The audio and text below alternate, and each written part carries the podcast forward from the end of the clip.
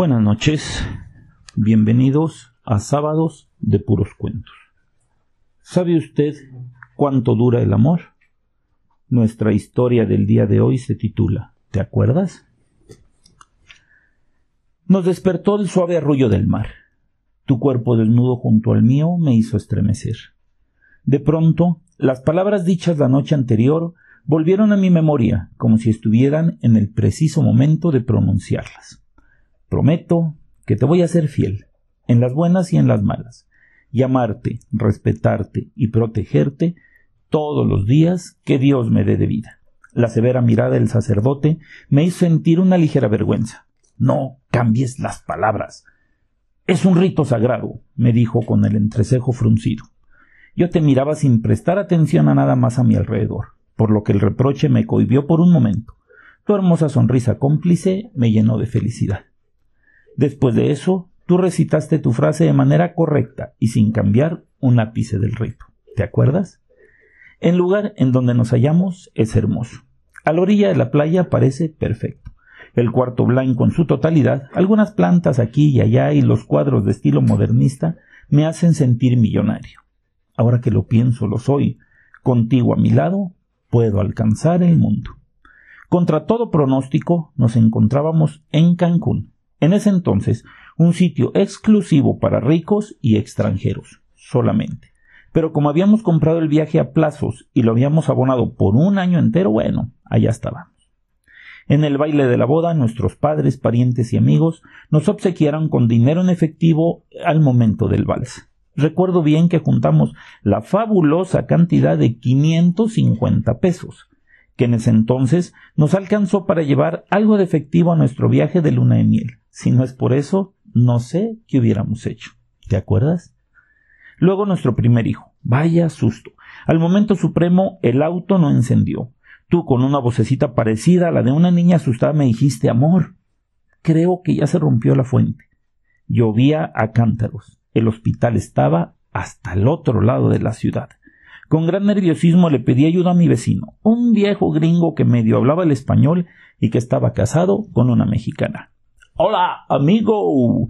Pase, pase, tómese una cervecita con nosotros, dijo arrastrando la lengua de lo tomado que se encontraba. Cárgame la chingada, pensé, pero es el único que conozco del edificio. Oiga, don Robert, fíjese que mi esposa acaba de entrar en trabajo de parto y mi auto no enciende. ¿Podría hacernos el favor de llevarnos al hospital? Sí, por favor. Claro, claro, contestó. Nos tomamos unas cervecitas y cantamos algo de José Alfredo. Luego nos vamos a donde usted quiera. No, don Robert, creo que no me ha entendido. Yes, yes, come on, amigo, come on. En eso entró doña Marta, su esposa. Al comprender la situación, se lo explicó en inglés. Oh my God. ¿Por qué no me haber dicho antes? me dijo poniéndose en pie rápidamente, lo que casi lo derriba, siendo evitado por la rápida respuesta de su esposa. Llegamos en medio de un verdadero diluvio al hospital. Agradecí a nuestro amigo lo mejor que pude en mi chapurrado inglés y rápidamente te dejé en manos de los doctores. No podía hacer nada más. Al ser un hospital de Linz me fue negado el acompañarte. Creo que ha sido de lo más difícil en mi vida. Quería compartir contigo ese momento, pero al día siguiente me encontré con tu hermosa sonrisa, aún maltrecha, y una pequeña cosa colorada en tus brazos. Es mi hijo, pensé y lo tomé. Me sorprendió lo ligero y delgado que era. Pelirrojo con una cabeza similar a un cohete y flaco como una rata, no me pareció el niño más hermoso del mundo en ese momento. Eh, lo tuvieron que sacar con forceps. Por eso tiene la cabecita así, me dijiste sonrojándote como si hubiera sido tu culpa pero poniéndole un gorrito se compone. Es hermoso. Perfecto, te mentí lo mejor que pude. Y tomando mi pequeño lo abracé cerca de mi pecho. Ahí la magia prendió. El calorcito de su cuerpo llegó hasta mi corazón y me sentí el hombre más afortunado del planeta. Con orgullo lo mostré a todo aquel que se acercaba. De seguro tenía una sonrisa de lo más boba, ya que todos me felicitaban con una sincera sonrisa a cambio. ¿Te acuerdas? Luego vinieron los demás uno a uno, un regalo más y más perfecto y amado que nos unió durante tantos y tantos años. No hubo solo momentos de felicidad a través de nuestro matrimonio. Con la devaluación de los noventas perdimos la casa y tuvimos que vender prácticamente todos nuestros muebles para poder vivir. Nuestra casa se quedó vacía, como si acabáramos de comprarlas. Tan solo se quedó la recámara, el refrigerador y las camas de los chiquillos. Mi hermano nos regaló un viejo sofá cama que tenía sin usar.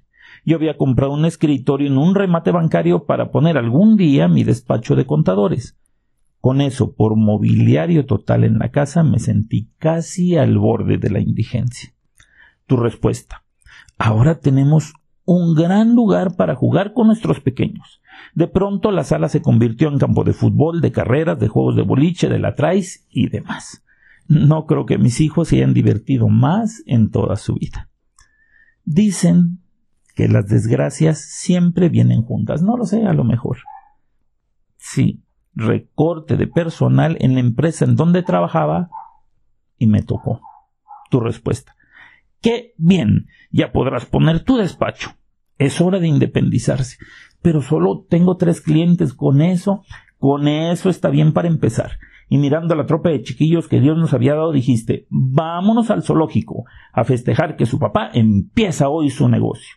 La gritería que subió nubló y opacó los negros nubarrones que se empezaban a formar en mi cabeza. ¿Te acuerdas? Luego el barco se enderezó. Poco a poco, la vida retomó su ritmo.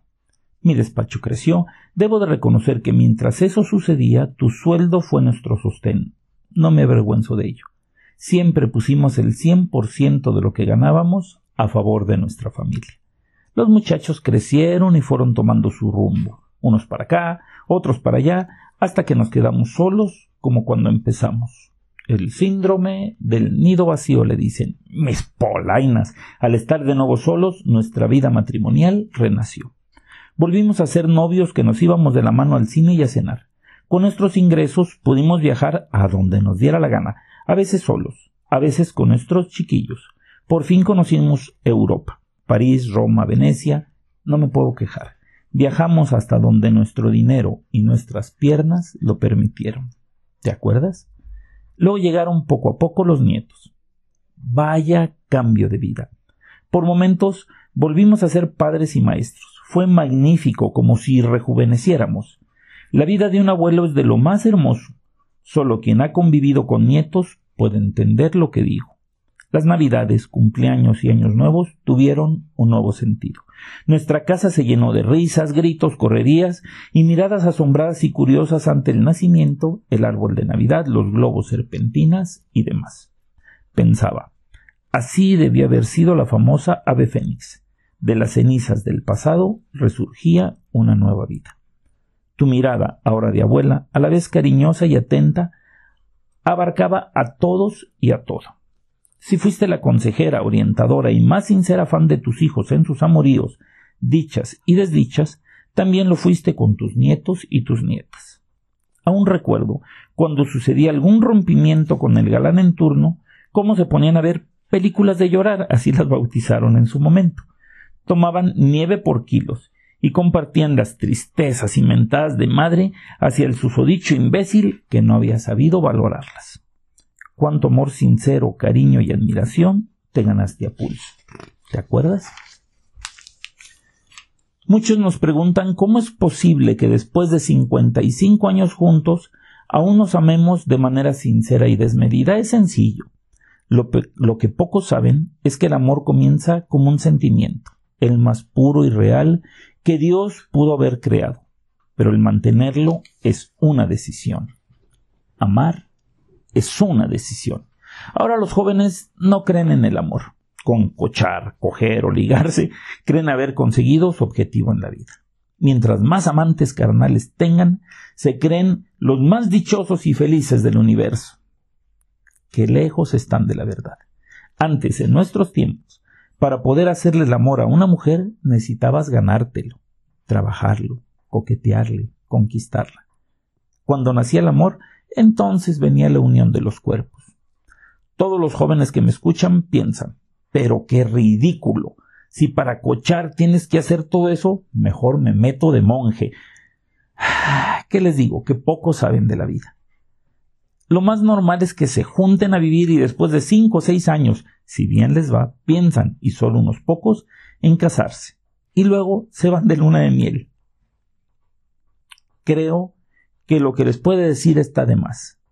No nos podríamos entender. Lo de la brecha generacional es la verdad más absoluta que se haya podido decir.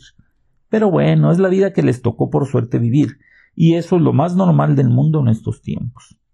Pero para un viejo como yo, es como comer el postre antes del plato principal, es quitarle ese momento maravilloso que solo se puede vivir una sola vez.